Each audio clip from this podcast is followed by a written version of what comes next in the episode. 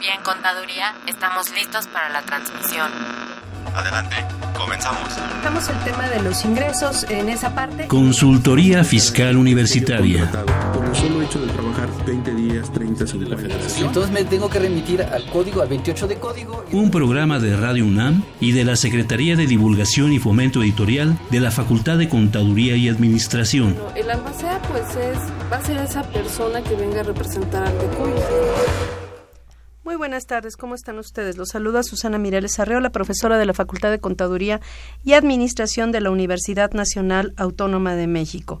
Pues en ausencia del doctor Carlos Burgoa Toledo, que desafortunadamente no pudo estar con nosotros, pero mañana va a estar con nosotros en, en televisión como conductor de este espacio. Y pues bueno, eh, vamos a tratar el tema de operaciones inexistentes, dada la importancia que está cobrando en, pues en los hechos. Ya muchos contribuyentes están recibiendo las invitaciones de la autoridad, dado que sus proveedores están apareciendo en las listas, lo que conocemos como listas negras del SAT. Y como que la gente todavía no entiende el efecto de estas listas negras. Entonces, la idea de esto, pues, es abundar en el tema. Eh, hablar desde los antecedentes de cómo, cómo fue creándose este espacio para estas operaciones falsas, inexistentes o simuladas, cómo fueron, cómo fue que llegaron a nuestra legislación y pues ver sus efectos fiscales y, lo que tendríamos que atender y tener en cuenta pues para prevenir estas estas situaciones o para estar pues, lo mejor preparados posibles para una invitación o, o, una observación de este tipo. Y pues para tratar este tema nos acompaña a la mesa el licenciado en Derecho Alejandro Monroy Paz. Damos la bienvenida y le agradecemos por el apoyo para la realización de este programa. Bienvenido. Muchas gracias. Él es licenciado en Derecho egresado de la UNITEC, maestro en Derecho por la Universidad Nacional Autónoma de México y es asociado del despacho Burgoa Vera y Asociado Sociedad Civil, además de que también eh, ejerce la docencia como catedrático de la Universidad Latinoamericana. Pues nuevamente gracias. Y les recordamos que este programa es en vivo. Usted puede mantenerse en contacto con nosotros a través de nuestros números telefónicos 55 36 89 89, repito 55 36 8989 y también tenemos un número 01800, repito 01800 50 52 688, 50 52 688. Recuerde que usted se puede mantener en contacto con nosotros a través de redes sociales, básicamente a través de Facebook. La dirección es fiscal, eh, deja un espacio y luego las tres primeras letras de la palabra consultorio, fiscal espacio con. Y eh, recuerde que pues estamos en plena época de declaraciones y usted puede obtener el apoyo de nuestra facultad, la Facultad de Contaduría y Administración, para la elaboración de su declaración anual. Para ello usted tiene que eh, concertar una cita. El número es 5550-7998, repito, 5550-7998. Y ahí eh, usted podrá obtener el servicio gratuito de nuestra facultad para la elaboración de su declaración anual, que es un área que coordina el maestro José Padilla Hernández. Y pues si le interesa la información fiscal, le invitamos a que escuche la siguiente información.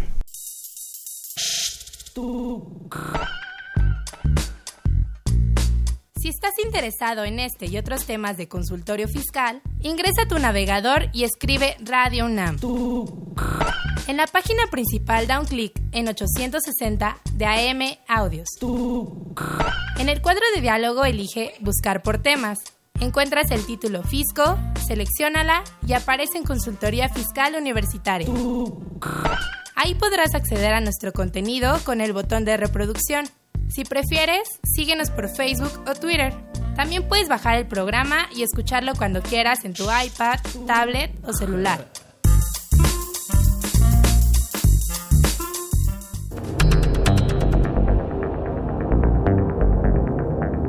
Info Fiscal.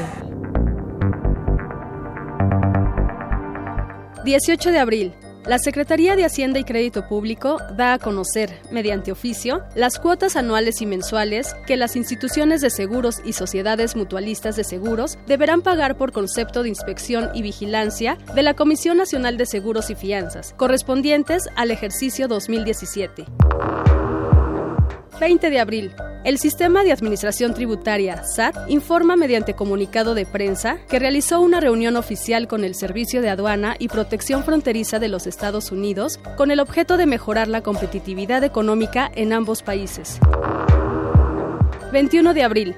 La Secretaría de Hacienda y Crédito Público notifica acuerdo para que se conozcan los porcentajes y montos del estímulo fiscal, así como las cuotas disminuidas del Impuesto Especial de Producción y Servicios, IEPS, aplicables a los combustibles durante el periodo comprendido del 22 al 28 de abril.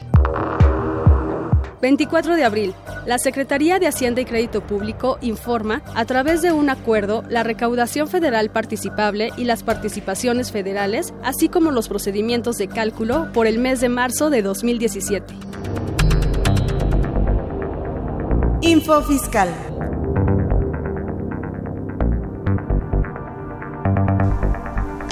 Pues ahora sí vamos a, a dar inicio a este tema pues complejo, importante y que nos va a afectar mucho, nos está afectando ya y nos va a afectar todavía mucho más en el futuro.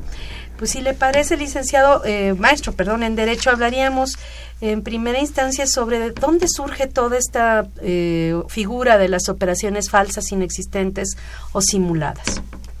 Bien, eh, como antecedente primario de, del artículo 69b, que propiamente es el marco normativo que establece la facultad de la autoridad para presumir que algún contribuyente realizó operaciones inexistentes, tenemos tanto antecedentes eh, internacionales como antecedentes nacionales.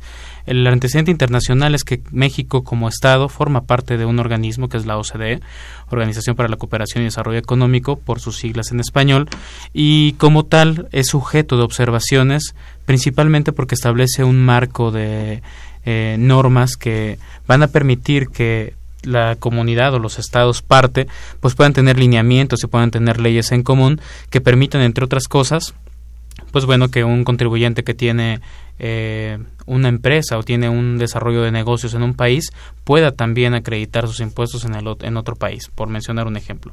¿Qué pasa con la OCDE? La OCDE se da cuenta que México ocupa un lugar muy bajo de entre los eh, miembros de la OCDE, pero particularmente dentro de los miembros que son latinoamericanos en el índice de recaudación.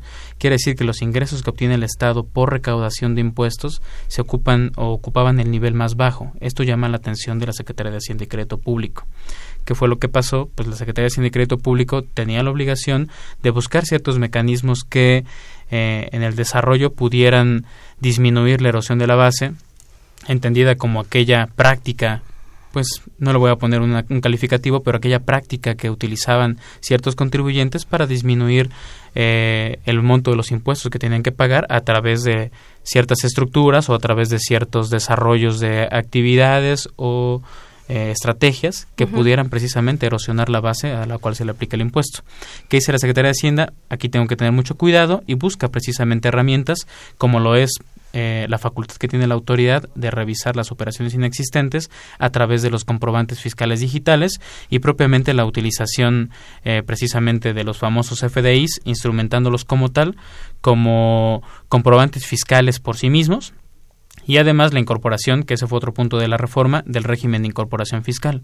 Quiere decir que a través de tres puntos clave, eh, eliminar operaciones inexistentes, darle un buen uso a los, a los comprobantes fiscales y, e incluir, perdón, un régimen de incorporación que incentivara a aquellos personajes que estaban en la informalidad a convertirse en contribuyentes, era una respuesta que desde lo internacional hacía el fisco. Pero por el otro lado, y lo vemos cada vez más eh, recurrente en las noticias, eso es algo muy grave, que encontramos ciertas empresas que han sido utilizados por sectores de la población o por entes estatales en algunas ocasiones, es la parte lamentable, que realizan operaciones simuladas o que son empresas fantasma, que existen en el papel, que realizan operaciones que se les paga desde el eh, presupuesto de egresos, pero que no existen en la realidad y que la materialidad de sus operaciones quede en entredicho.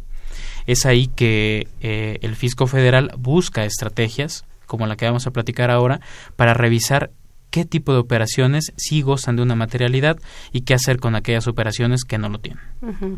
Entonces aquí, digamos, la, muestra la tenemos hoy por hoy en las noticias del día a día, en, en el pues en, el desvío de recursos, precisamente el que hace eh, referencia, y cuando vemos el entramado de todas las operaciones que han celebrado, pues en distintos casos o que presuntamente ha celebrado gobernadores este como titulares del poder ejecutivo de, X gobiernos estatales este de celebración de estas operaciones que eh, difícilmente eran reales en los hechos no ese es el, digamos el un ejemplo como tal no claro y de lo de lo macro que podría ser el tema a veces lejano el de los gobernadores o el de los gobiernos de los estados que utilizaban en la contratación pública estas empresas y que finalmente tenían un retorno hacia ellos mismos o sea interesados del gobierno también fueron estrategias o esquemas que replicaron empresas y que utilizaban precisamente que es un tema que vamos a abordar más adelante para deducir cantidades importantes que les iban a repercutir precisamente en el pago de los impuestos. Así es. Y bueno, eh, esto, digamos, estas, estas tres estrategias que menciona para la incorporación a la, formalidad a cierto número de contribuyentes con el RIF, eh, el, eh, el, consolidar el comprobante fiscal digital a través de Internet y lo de las operaciones falsas, inexistentes o simuladas, las estrategias que giran en torno a las operaciones, a la detección de operaciones falsas, inexistentes o simuladas, fueron las principales entonces estrategias para incrementar la recaudación. Particularmente referidos entonces a las estrategias para detectar operaciones falsas, inexistentes y simuladas, ¿cuáles serían los antecedentes en nuestro país en materia de legislación respecto a ese tema? ¿O es un tema que surgió así de la noche a la mañana a partir de 2014? No, se ha ido preparando y, bueno, han sido eh, varias ocasiones en donde los propios legisladores, en uso de esa facultad de legislar en materia tributaria, han decidido eh, implementar acciones buscando precisamente que se fortalezca la tributación en México como precisamente un reflejo de la obligación constitucional que todos debemos contribuir. Y en el 2005 recuerdo que trataron de implementar al tenor del artículo quinto del Código Fiscal de la Federación una interpretación que se iba a dar respecto a las operaciones, en donde iba a prevalecer la sustancia económica, el fondo, respecto de la forma.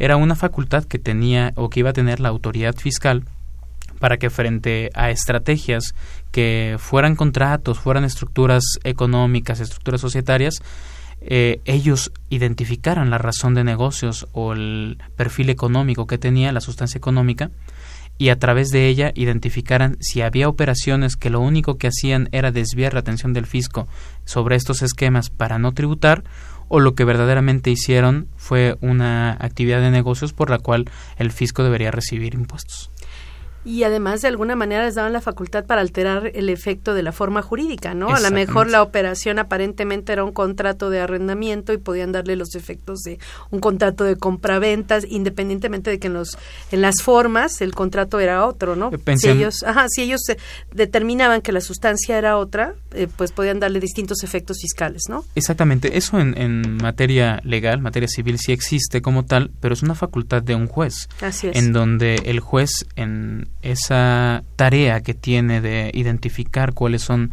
los hechos o las circunstancias que ponen a su conocimiento, él puede eh, revisar cuál es la sustancia o lo que las partes quisieron decir detrás del contrato, cuidando precisamente que exista un eh, estándar entre lo que dijeron las partes es lo que vale. Esa es una regla en derecho contractual. Pero si de eso que dijeron las partes se puede entender una conducta distinta, entonces tendremos que fortalecer la interpretación y una vez interpretado el contrato, desentrañar cuál es la verdadera... Eh, la verdadera obligación que se encubre detrás del contrato. La esencia de las obligaciones y derechos contraídos. Exactamente. Y, bueno, eso ponía usted un ejemplo, eh, hay un ejemplo que es muy común y que las autoridades fiscales lo ven y esto nos lleva a eh, ciertos elementos que la judicatura ha estado plasmando en jurisprudencias. Pongo un ejemplo principal. Un contrato de mutuo, en donde el contrato de, de mejor un, contrato de comodato, pensemos. Un contrato de comodato, que es un contrato que se encuentra ajeno a una sustancia económica, es decir, no puede haber un interés de por medio económico, y que en ese contrato de comodato lo que se está encubriendo es un verdadero arrendamiento que sí se encuentra sujeto a obligaciones fiscales como puede ser tanto renta como impuesto al valor agregado. ¿Qué pasa? Eh, aquí la autoridad fiscal puede pedir en la materia fiscal ciertos supuestos jurídicos o, la norma fiscal puede incluir supuestos jurídicos que complementen lo que la norma civil tiene. Pensemos que la norma civil no prevé más requisitos que la libre voluntad contractual de las partes de transmitir eh, la posesión de un bien de manera gratuita a otra persona. Que ese es el comodato, te presto mi auto. Y te presto mi auto y tú lo vas a usar, lo único que tienes que hacer es, cuidarlo y darle su mantenimiento. No te voy a cobrar por prestártelo. Exactamente. Pero lo que la, la, autoridad fiscal pediría frente a este tipo de casos, y como es el caso del mutuo también, es que existan ciertos indicios que permitan al fisco acreditar que en la realidad pasó eso y no una eh, operación distinta por la cual sí se tuvo que pagar impuestos. De tal manera que nos piden ciertos elementos que anexos al contrato o adminiculados con el contrato permitan demostrar cuál es la sustancia que existe por detrás de la letra del contrato y en el caso de que exista una sustancia económica poder revelar qué es lo que las partes quisieron hacer por detrás de lo que se dice en el contrato. ¿Qué ha dicho la Corte sobre esto? Que la ley fiscal puede establecer supuestos jurídicos que complementen a la norma natural. Es decir, mientras la norma natural es la civil, la norma especial es la norma fiscal y ésta puede establecer válidamente el legislador en ella supuestos jurídicos que complementen lo que la otra dice. No lo hace inconstitucional, sino que es una anexión o un requerimiento eh, que debe entenderse como lógico. ¿Por qué? Porque quien se encargará de revisar y de darle una interpretación correcta en lo fiscal, pues es la propia autoridad fiscal pero bajo qué principios o bajo qué bases, porque de alguna manera está, digamos, regulada toda la, en, todos los contratos en la materia civil, existe pues un catálogo de contratos reconocidos por nuestras leyes, pero también existen los contratos atípicos e inominados y existe el principio de libertad contractual.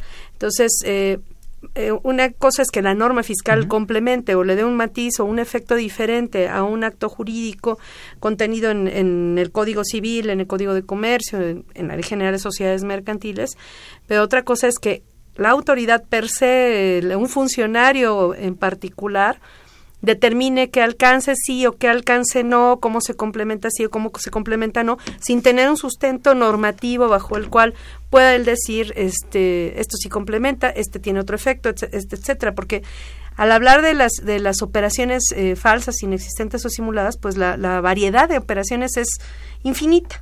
Es infinita. Entonces, eh, como tal, no existe una norma que, como usted lo menciona, que diga, bueno, para esta operación en particular se requiere esto, o esta operación bajo estas condiciones, a pesar de que dice que es comodato el Código Civil, le vamos a dar estos efectos fiscales a esta en particular en estas, en estas condiciones. No existe algo así. Realmente todo queda al arbitrio del funcionario en turno, ¿no? Sí, y ese es un punto muy importante, que bueno que lo estamos eh, considerando porque hay dos eh, preceptos que consideraríamos El primero es el artículo quinto del Código Fiscal de la Federación, que establece si bien cuál es la interpretación o la aplicación que se debe dar a las normas fiscales, particularmente a las que incluyan elementos de causación, sujeto, objeto, base, tasa, debe ser estricta. Es decir, se tiene que aplicar tal cual la interpretación que puede dar la autoridad respecto de esos lineamientos o esta eh, norma, pues es muy restringida. ¿Por qué?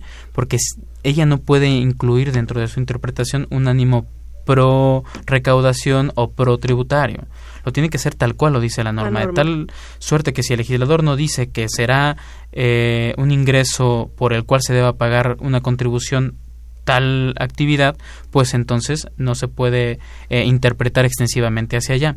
Y el segundo de ellos, que es ese artículo, pero por sí mismo prevé un principio, que es el artículo 16 constitucional, recordemos que el 69b se encuentra precisamente dentro del capítulo de facultades de la autoridad y como tal esa facultad se encuentra circunscrita al principio de legalidad.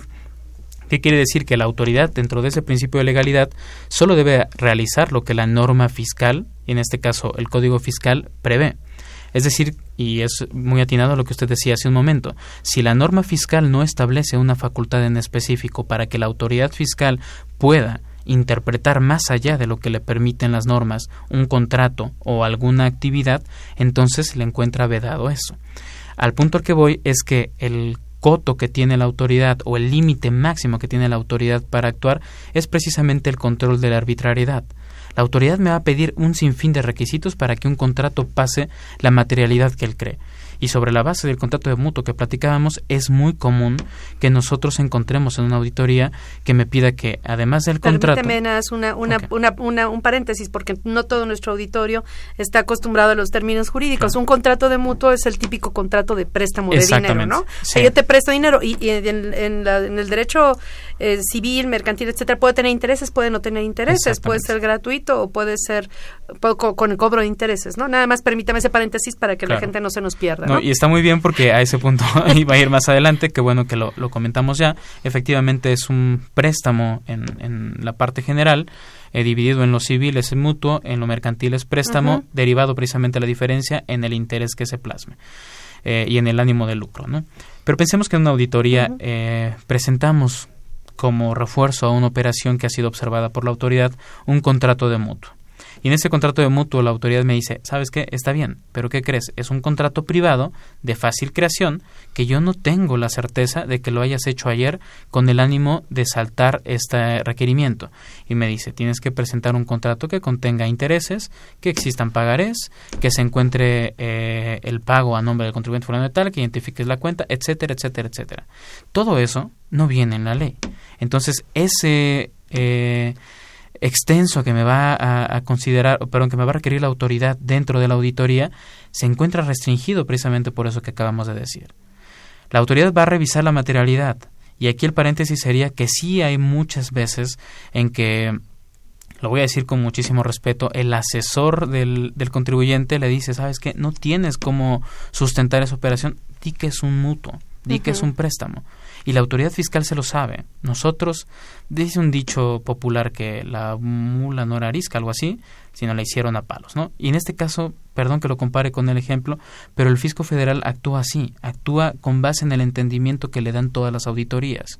Si el grosso de los contribuyentes se metieron en este tipo de...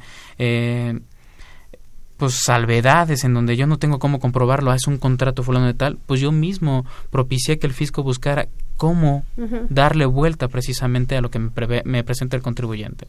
Y lo que he hecho es esto, no lo justifico, pero realmente por detrás entiendo al fisco. ¿Que se necesita un esfuerzo adicional del fisco? Claro que sí. Y lo veo yo en la práctica profesional. Cuando la autoridad me pide esos elementos, pues bueno, tú tienes que saber que la norma civil no me lo pide y que no me exige una formalidad adicional. Y que no tienes un sustento tu autoridad normativo fiscal para poder eh, solicitar todo eso. Sí, y, lo que ha pasado es que ha habido un silencio de parte de la judicatura, tanto del tribunal en, la mayor parte de los casos, como del Poder Judicial al hablar del juicio de amparo directo, en donde al interpretar este tipo de lineamientos no dicen algo más y le están justificando al fisco el pedirme eh, requisitos adicionales, como puede ser la protocolización de un contrato que no es traslativo de dominio. Aquí el paréntesis es que cuando se trate de un eh, contrato traslativo de dominio, claro que debe protocolizarse, pero si no es traslativo de dominio, la ley eh, civil, la ley mercantil no me lo exige me piden la protocolización y ese es un exceso. Y hay, hay, muchos contratos que ni siquiera requieren estar por escrito y me los exigen y si no no me lo no no me los aceptan, ¿no? La, operación la, la, consideran inexistente. Claro, o, prácticas eh, económicas en donde al tenor precisamente de esta eh, beneficio que tenemos de libertad económica, nosotros contratamos tal cual queremos. Y usted y yo podemos negociar ahorita alguna situación pero no lo plasmamos en un contrato y eso la ley civil lo que no, que no es que no existe el contrato lo único es que no lo hicimos por escrito exactamente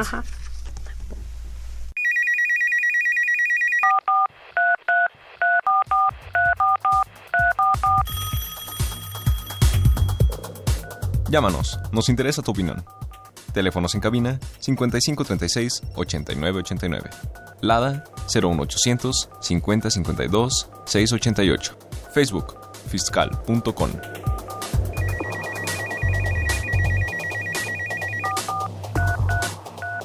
Bueno, pues ya estamos de regreso. Entonces, digo, y existen otros casos. Eh, usted dice, bueno, eh, no, no tenemos el, eh, las normas fiscales que le den esa, esa capacidad de acción a la autoridad, por lo menos no, no de manera clara como tal, ¿no? Este, obviamente existe una la, autoridad puede presumir eh, la falsedad de la operación si no existen activos, etcétera, pero eh, como que la norma se quedó a medias, porque entonces cuáles son eh, los hechos sobre los cuales las disposiciones sobre las cuales se da en margen de acción de la autoridad para determinar una vez que presume la inexistencia de la operación, cuándo sí y cuándo no. Queda el arbitrio del funcionario en turno y con el funcionario A me pueden decir esto y con el B me pueden decir lo otro. Entonces quedamos en una absoluta incertidumbre jurídica, inseguridad jurídica. Caso diferente, por ejemplo, que hay operaciones en el código, como puede ser la asociación en participación, donde hay un sustento legal en la Ley General de Sociedades Mercantiles y hay una disposición fiscal que le da otros efectos. Y perfectamente válido, ¿no? Pero está, está legislado, ¿no? Exactamente. Y es precisamente sobre esa ausencia que existía hasta 2014 de un procedimiento que permitiera a la autoridad fiscal cumpliendo precisamente con eh, las libertades, pero también con las garantías del contribuyente en el ánimo de la tributación, que nace el 69B. Y es precisamente lo que ahorita acaba de comentar.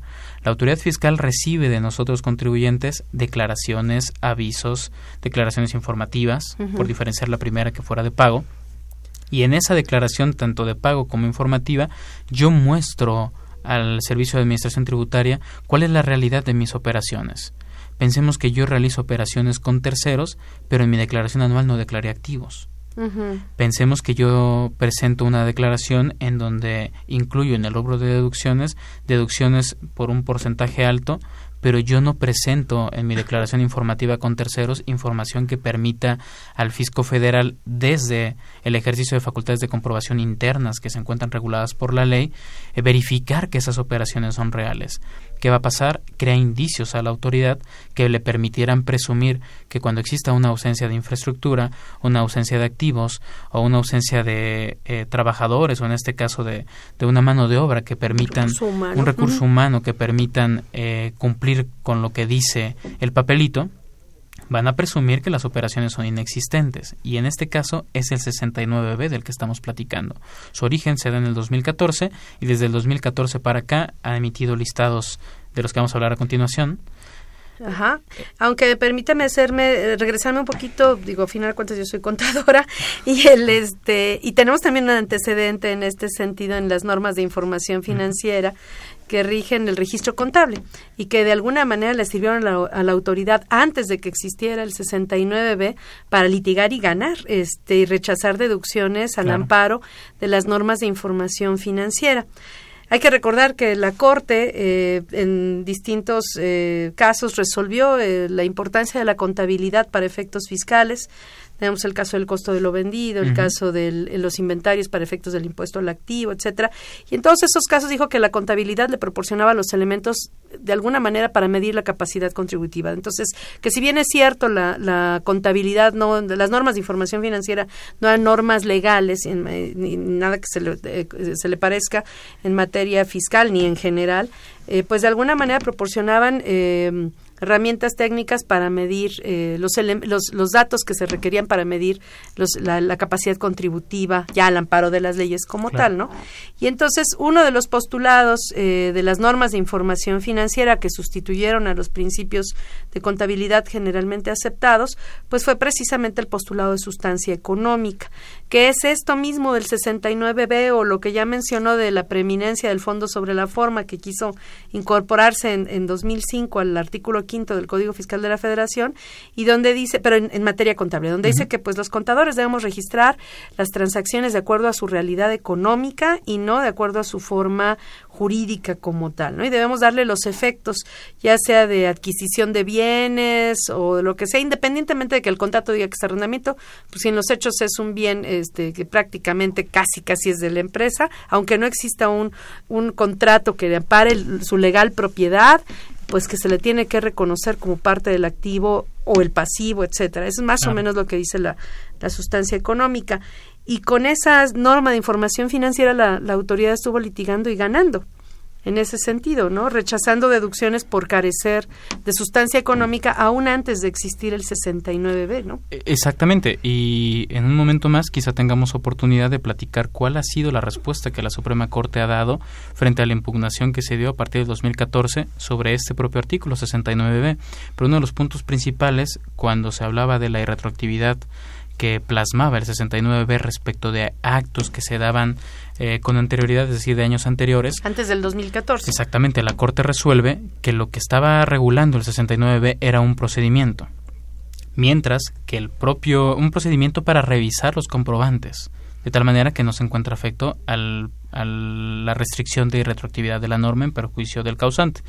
Pero la, materialidad del, del, acto y la sustancia económica del acto se encontraba en el propio comprobante, de tal manera que eso no se encontraba afectado por el 69B. Y es una parte importantísima porque es un llamado de atención para los contribuyentes.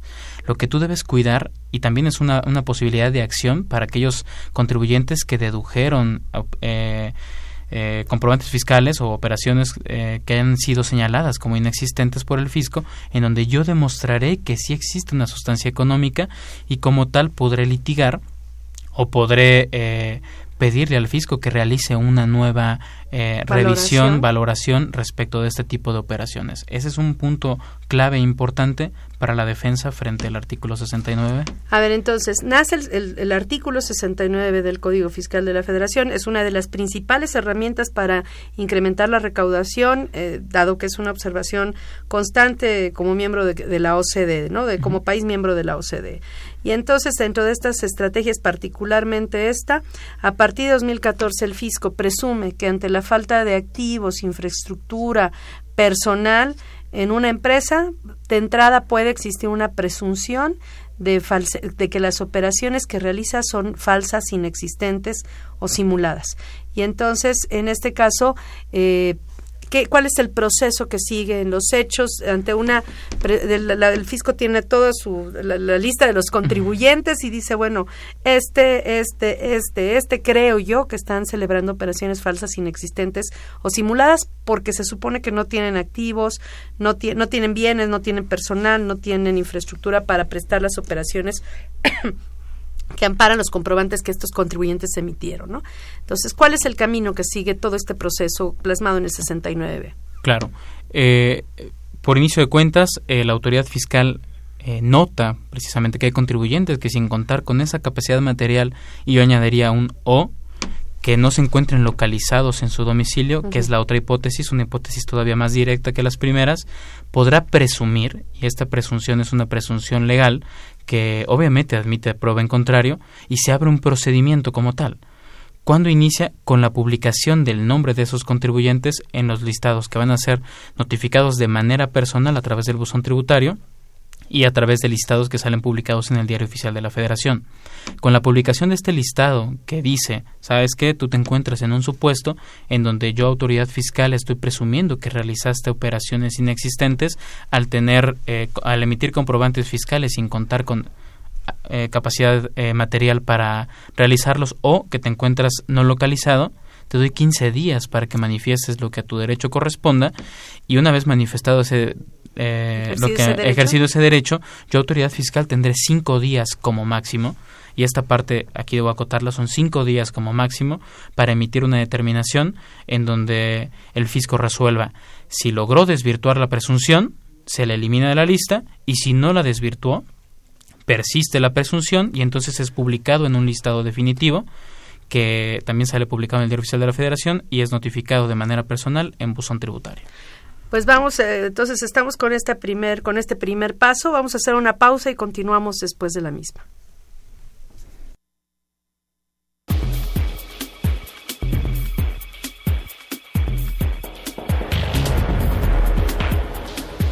En esta nueva edición, la 664, Consultorio Fiscal, como siempre, presenta interesantes artículos de corte jurídico, laboral, contable, financiero y fiscal. En este ejemplar, Francisco Yáñez Ledesma da a conocer los beneficios fiscales en el ahorro de las personas físicas para la devolución de impuestos. Jessica Monserrat González Nieto revisa las nuevas obligaciones de prevención de lavado de dinero aplicables a las sociedades financieras de objeto múltiple. Eduardo García Hidalgo y Rodrigo Rosales Rangel dan su opinión y análisis fiscales y en materia de lavado de dinero aplicables al outsourcing. Walter Carlos López Morales informa sobre el nuevo criterio normativo del SAT 64 diagonal ISR diagonal N.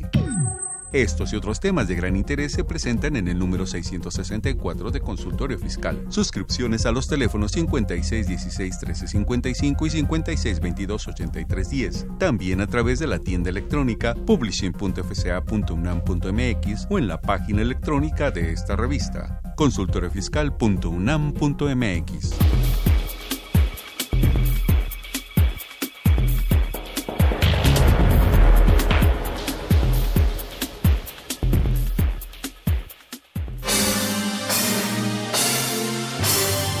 Impuesto en la historia.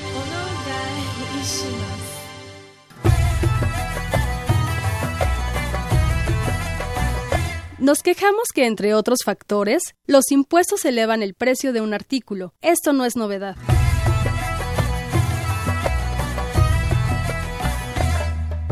Los Ptolomeos, en el antiguo Egipto, heredaron de los faraones un rígido sistema para controlar el comercio. Los revisaban rigurosamente para imponer tributos al comercio, que conocemos como ad valorem, que equivalía a un porcentaje del valor estimado de la carga que podía llegar a ser hasta el 50% sobre el vino, el aceite, entre otras, apenas una tercera o cuarta parte.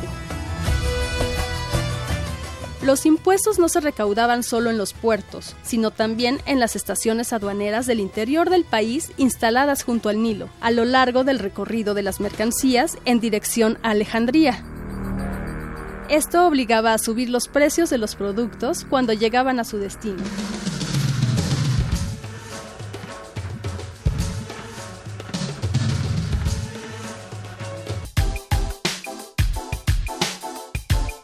Impuesto en la historia.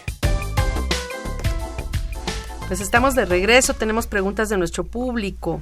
Eh, nos llama una persona, dice, le venderé un departamento a mi hijo, Sergio Aguilar, dice, le venderé un departamento a mi hijo. Él lo pagará usando su crédito Infonavit. El valor comercial resultó en 1.5 millones, pero yo se lo venderé en uno. El notario me dice que no le puedo vender en esa cantidad porque es menor al precio de al valor comercial. ¿Por qué? ¿Qué impuesto debe pagar por esta compraventa y cómo? Bueno, aquí les comento lo siguiente. Eh, cuando uno adquiere un bien, o sea, no es que no pueda hacerlo, digo, no es lo más recomendable tampoco, pero cuando uno adquiere un bien por abajo de su valor de mercado, su valor comercial, existiría para el comprador un ingreso por adquisición de bienes. O sea, no nada más es este obtiene el ingreso quien vende, en este caso obtendría un ingreso el que adquiere. ¿Por qué? Por el valor que se ahorró al comprar el, el bien. Yo creo que ahí me parece que si el notario se excedió, no creo que es así, que como que esté prohibida la operación, no. Simple y sencillamente el hijo por comprar el, bien por abajo del valor de, de mercado y ahorrarse esos 500 mil pesos, como la diferencia entre el valor de mercado del bien, el valor comercial y el precio de venta es de más del 10%, existiría un ingreso por adquisición de bienes para el hijo y el ingreso de 500 mil pesos, que sería lo que se ahorró contra el valor comercial del bien, le va a generar un impuesto del 20% que tendrá que recaudar el notario. Entonces, aunque en los hechos el hijo vaya a pagar un millón y se ahorre aparentemente 500, el notario le va a cobrar 100 mil pesos de impuesto al hijo por haber comprado el bien por abajo del valor de mercado. Ahora, cuando el hijo venda el bien, suponiendo que lo haga en algún momento, su costo ya no va a ser de un millón, sino va a ser de un millón quinientos, dado que ya pagó el impuesto correspondiente a los 500 que se ahorró al momento de la adquisición. Ahora, los, los, dos, los 100 mil pesos, el 20% que le va a recaudar el notario, se va a considerar como pago provisional. El hijo para su declaración anual tendría que incluir como ingreso en su declaración anual 500 mil pesos y eh, va a sumarlo a sus demás ingresos del año en el momento en que él adquiere, en el año en que él adquiere el bien y va a acreditar a cuenta del impuesto, como pago provisional a cuenta del impuesto, los 100 mil pesos que recaudó el notario. Y en su caso pagará la diferencia eh, que resulte en su declaración anual o probablemente generará, esto le generará un sueldo a favor que esté sujeto a devolución. Pero bueno, esto nos sirve como, como muestra de lo que ocurre en los hechos, o sea, la realidad económica de nuestro país y la la realidad de las operaciones que se celebran en el día en día son estas. O sea, y aquí estamos hablando de un padre e hijo, pero también podemos hablar entre de, de dos comerciantes donde muchas veces por X circunstancias del mercado se celebran operaciones pues que no son lo más típicas, lo más típicas de lo que se esperaría en un mundo ideal, ¿no? Y no no porque estén mal, o sea, a veces simple y sencillamente la competencia es tal que tengo que dar condiciones de, de cobro mucho más amplias, este el precio más bajo para poder competir en el mercado, si no no sobrevivo y tengo un margen de utilidad bajísimo, ¿no? Y, y es la realidad de nuestras empresas.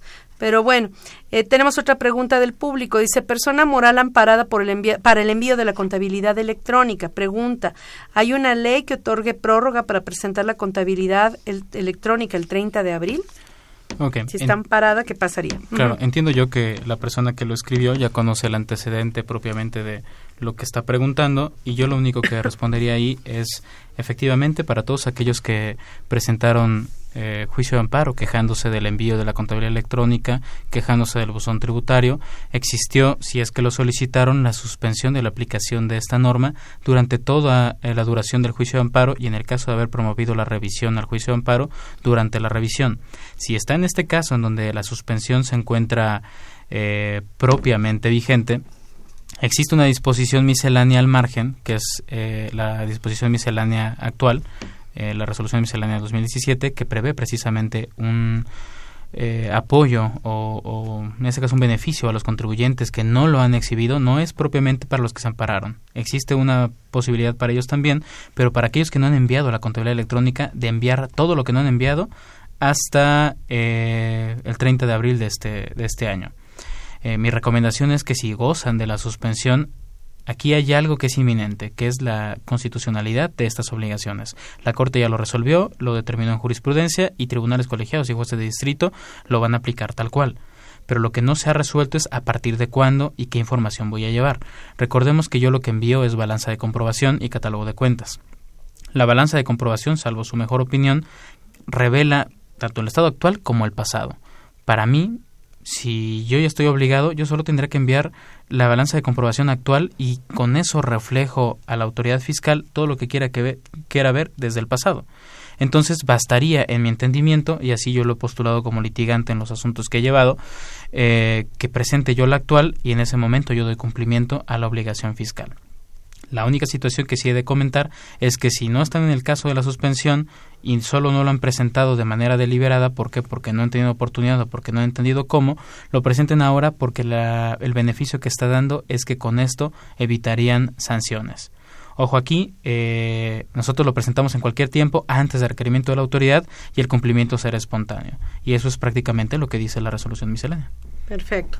Bueno, pues regresando entonces a nuestro tema, entonces decíamos, la autoridad parte de una presunción de una operación falsa, inexistente o simulada ante la situación de que estas empresas no tienen recursos humanos, recursos materiales, ¿no? Eh, y entonces envía la, la, la observación a la persona, ya sea vía buzón tributario, vía diario oficial decíamos que, bueno, yo le, fuera del aire, yo le decía que además el problema aquí es que no todo el mundo ha habilitado su buzón tributario. Hoy con la declaración anual eh, se está promoviendo ya de manera generalizada en las personas físicas la habilitación del buzón tributario, pero apenas, digamos, está, estamos en esto, ¿no? Entonces, pues no todo el mundo lee el diario oficial, entonces ya de entrada ahí tenemos un primer problema, ¿no? Claro. ¿Qué más en este caso? Sí, aquí digo solo matizar, es, eh, en mi opinión, es desproporcional el hecho de que se pida al contribuyente que revise de manera constante el diario oficial de la Federación. Lo veo desde un punto de vista socioeconómico, social, en donde como población no somos o no estamos muy habituados a la lectura por consiguiente, no estamos muy habituados, salvo que nos dediquemos a, alguna profesión que tenga una relación directa con el estudio o en este caso con la aplicación de leyes, no estamos muy habituados a revisar las leyes o el contenido de nuestras leyes. No es crítica, al contrario, es muestra de que hace falta un esfuerzo mayor de parte de la autoridad por dar a conocer las reglas que van a regular la conducta de las personas. Y número tres, aun cuando yo sea conocedor de esto, pues tampoco estoy esperando de manera constante o diaria estar revisando en el diario oficial de la Federación. Como ejemplo, el lunes eh, que acaba de pasar salió publicado nuevamente un listado en donde la autoridad fiscal, para el público que lo quiera revisar, busquen la publicación del diario oficial para que sepan de lo que estamos hablando. El lunes salió publicado un listado en donde se muestra un número eh, variado de contribuyentes o extenso de contribuyentes que señala su denominación o razón social o en este caso si fuera persona física el nombre de la persona física y se le conceden esos 15 días que hablábamos ya para que desvirtúen la presunción. 15 días hábiles. 15 días hábiles a partir de la publicación o de la notificación en buzón tributario.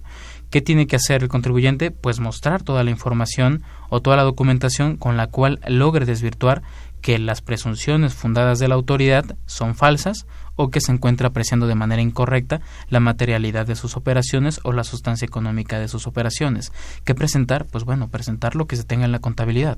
Recordemos que contratos, facturas, eh, en este caso notas de venta, todo eso forma parte de la personal, contratos de personal. Demostrar por qué, con, qué personal le prestado Exactamente. los servicios o he enajenado los bienes. Pagos al seguro social, con todo bienes, eso. O si alguien me está prestando el servicio, ¿no? Claro, y, y más que nada todo eso forma parte de la contabilidad, entonces yo lo debo tener.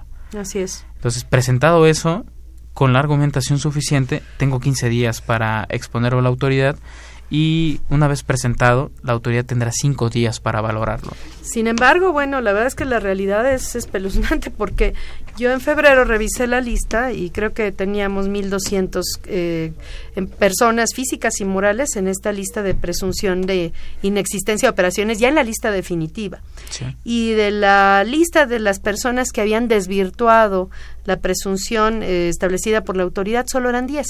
Entonces, eh, digo como que la, la, la, realidad es muy fuerte, ¿no? O sea, 10 eh, que habían desvirtuado y además muy curioso porque pues que aparecían en las listas definitivas, bueno, o sea, por aparecer en la lista ya definitiva, ya todas las operaciones celebradas en el pasado o, actualmente en el presente se consideran falsas. estando de por medio un CFDI, porque hay gente que no entiende esto, otro me, me, preguntaba un contribuyente, me decía, pero ¿cómo puede ser que el SAT rechace la, la operación si él mismo certificó el comprobante fiscal digital que ampara la operación? Que es lo que mucha gente no entiende, ¿no?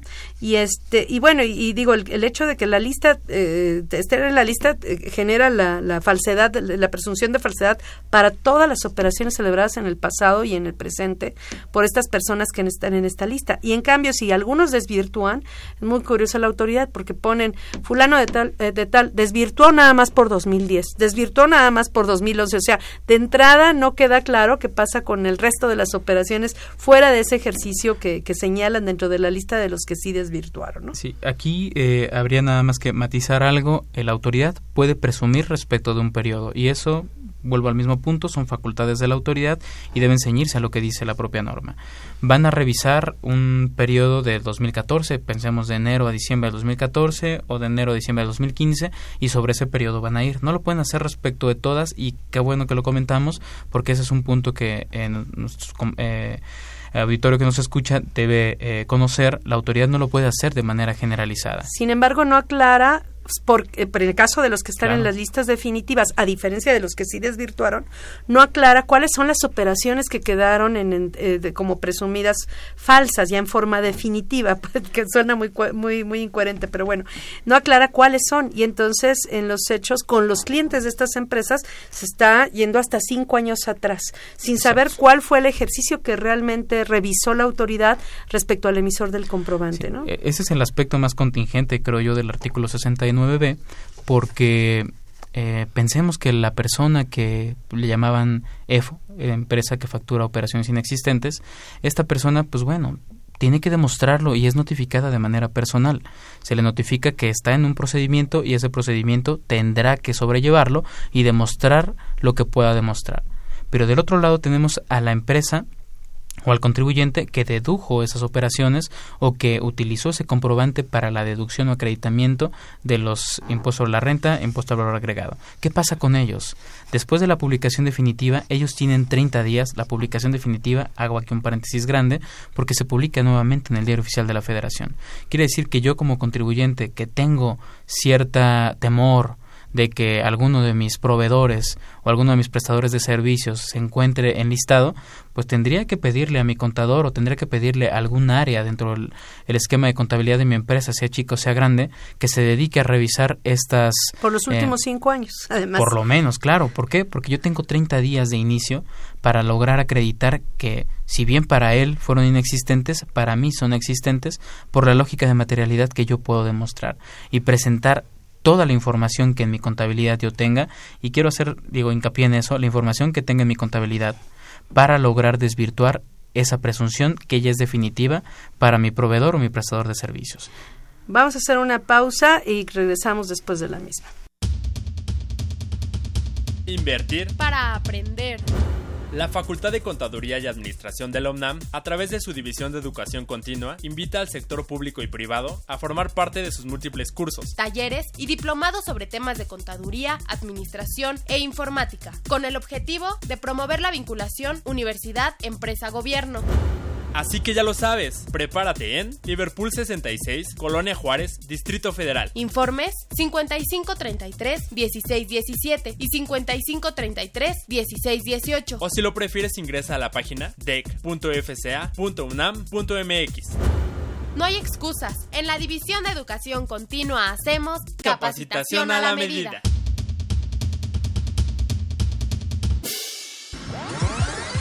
Los invitamos a que nos vean en la radio. Y nos escuchen por televisión. Consultoría Fiscal Universitaria. Y fiscal.com.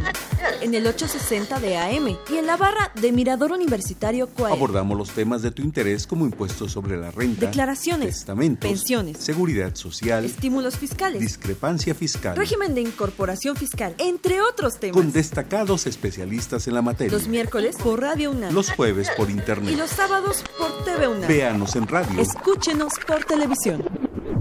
Bueno, estamos de regreso. Héctor Rodríguez nos llama y nos dice, persona física con actividad empresarial, régimen general, sus ingresos no excedieron de dos millones de pesos, utiliza el programa Mis Cuentas para llevar su contabilidad. Eh, que es, es obligatorio, no es, no es una opción, es obligatorio. La, la ley así lo establece hasta para los del régimen general, no nada más para los del régimen de incorporación fiscal. Pregunta si el balance general lo puede dejar en ceros. Pues sí, dado que la herramienta del SAT es la única contabilidad que estamos obligados a llevar en este, en este supuesto, y dado que la herramienta del SAT no genera un estado de posición financiera, pues efectivamente tendría que dejar en ceros el balance general o estado de posición financiera. Tiene un saldo a favor de dos pesos por redondeo. ¿Qué le conviene elegir compensación o devolución? Pues yo creo que diga compensación de todas marcas. ¿Para qué eh, eh, este, gastamos los recursos del, del país en dos pesos? Pero bueno, la señora Tere de es pensionada por incapacidad y solo le contaron los días laborados en la liquidación, por lo que le están negando otras prestaciones. ¿Qué puede hacer si entra a trabajar otra empresa? Pues yo le recomendaría que acudiera al servicio de asesoría fiscal gratuita de nuestra facultad. Eh, le recordamos el teléfono para que haga una cita, 55 50 79 98. Ahí la orientarán ante qué oficina y demás puede acudir para que le reconozcan eh, todos los días en, en, su pensión, en la determinación de su pensión, de su liquidación, perdón. Pero bueno, continuamos entonces. Entonces decíamos, eh, está esta, eh, ya estas listas definitivas de las em, personas o empresas que realizaron estas operaciones falsas. Y bueno, el, el tema aquí es que es una lista ya de más de 1.300, no sé cuántos sean ahorita, pero ya la última vez que la descargué en 1.300. Aquí les recomiendo a nuestros eh, radioescuchas que entren a la página del SAT www.sat.gov.mx y ya que entren ahí dentro de las pestañas del menú que aparece eh, como encabezado hay una que se llama datos, no recuerdo datos qué, y ahí aparece la lista en Excel de los artículos de los del 69B y la puede descargar y en, un formato de archivo de Excel y bueno, usted tendría que descargar eh, la lista de los RFCs de sus declaraciones informativas de operaciones con terceros de los últimos cinco años. Y ya esa lista depurada, digamos, de única y exclusivamente los RFCs de con quién ha operado en estos últimos cinco años, tendría que compararla con los 1.300 eh, personas físicas y o morales publicadas en, en la lista del, del SAT, las listas definitivas del SAT. Y si aparece alguno de sus proveedores en esa lista, pues a buscar todos los comprobantes, pero no nada más las facturas. O sea, de entrada la factura se da por hecho que existe, o, más o menos tendríamos que decir que existe, aparentemente. Sí, bueno, aquí habría que recordar el CFDI cumple con dos características. Una característica formal que también su validación podrá ser de forma, y una característica de fondo, de sustancia, que su eh, revisión también podrá ser en sustancia. La primera eh, se cumple, ¿cómo sabemos si un CFDI es correcto? Con el timbrado, mayormente. ¿no? En el caso que sea generado a través del servicio de ayuda de la página internet del SAT, ahí mismo se puede y saber. Está en el repositorio del SAT. Eh, con, lo haya emitido yo con cualquier proveedor de servicios de certificación, debe estar en el repositorio. Partiendo de que está ahí, en la, forma, parte formal. Exacto, en la forma eso es correcto. Pero en la sustancia es donde entran las operaciones inexistentes. ¿Por qué? Porque la autoridad fiscal podrá presumir, o en su caso de una revisión, verificar que la operación que se dio o no fue real, como es el caso de aquí, o no fue indispensable en el momento que la, nosotros la, la hicimos deducible y en ese caso pues se echará para atrás. Eso no hay que perderlo de vista, ¿por qué? Porque eso es de lo que nos habla el 69. El certificado como tal deja de... los efectos se pierden de manera general, es decir, eh, las operaciones en el momento que son observadas y son definitivas, tiene efectos generales. Quiere decir que para cualquier contribuyente que haya hecho deducible el certificado emitido por ese contribuyente, pues automáticamente perdió su eh, calidad en el fondo y mucho eh, llamar la atención de lo que dice en la parte final de ese artículo. dice que las, exactamente que las operaciones amparadas con esos comprobantes son operaciones simuladas y simulación de actos es un delito en materia fiscal. Entonces entramos a la parte penal, ya no nada más es de pago de impuestos. Exactamente, entonces es buena la oportunidad de los 30 días para desvirtuar o en su caso aquí eh, no puedo pensar como lo hace la autoridad, pero todas aquellas personas que dedujeron eh, contribuyentes que dedujeron operaciones inexistentes, la mayor parte de ellos son sujetos a revisiones en muy corto plazo. Lo que quiere decir es que esa es la nueva oportunidad que tendría el contribuyente. Ya en la revisión, volver a presentar la información y demostrar que esas operaciones que están tildadas de inexistentes realmente existieron. Pues muy preocupante, desafortunadamente el tiempo nos come y obviamente estamos en época de declaraciones y las preguntas de nuestros radioescuchas van en ese sentido. Y pues nuevamente le agradezco en nombre de nuestra facultad su apoyo para la realización de este programa y la verdad su muy valioso apoyo, que fue muy, muy puntual y creo que yo muy, muy claro. Muchas gracias nuevamente. Gracias y los invitamos a ustedes a que nos sintonicen la próxima semana con el tema de otros estímulos fiscales. Esta fue una producción de Radio UNAM en los controles técnicos Humberto Sánchez Castrejón, en la producción por parte de la Secretaría de Divulgación y Fomento Editorial de nuestra facultad, Coyot Jara, Alma Villegas, Tania Linares, Miriam Alejandra Jiménez, Juan Flandes, Juan Carlos Serrano y Guillermo Roberto Venegas. La FCA agradece a los conductores e invitados de este programa quienes participan de forma honoraria.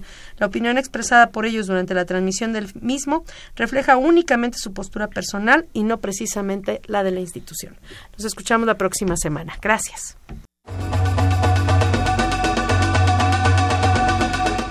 Consultoría Fiscal Universitaria.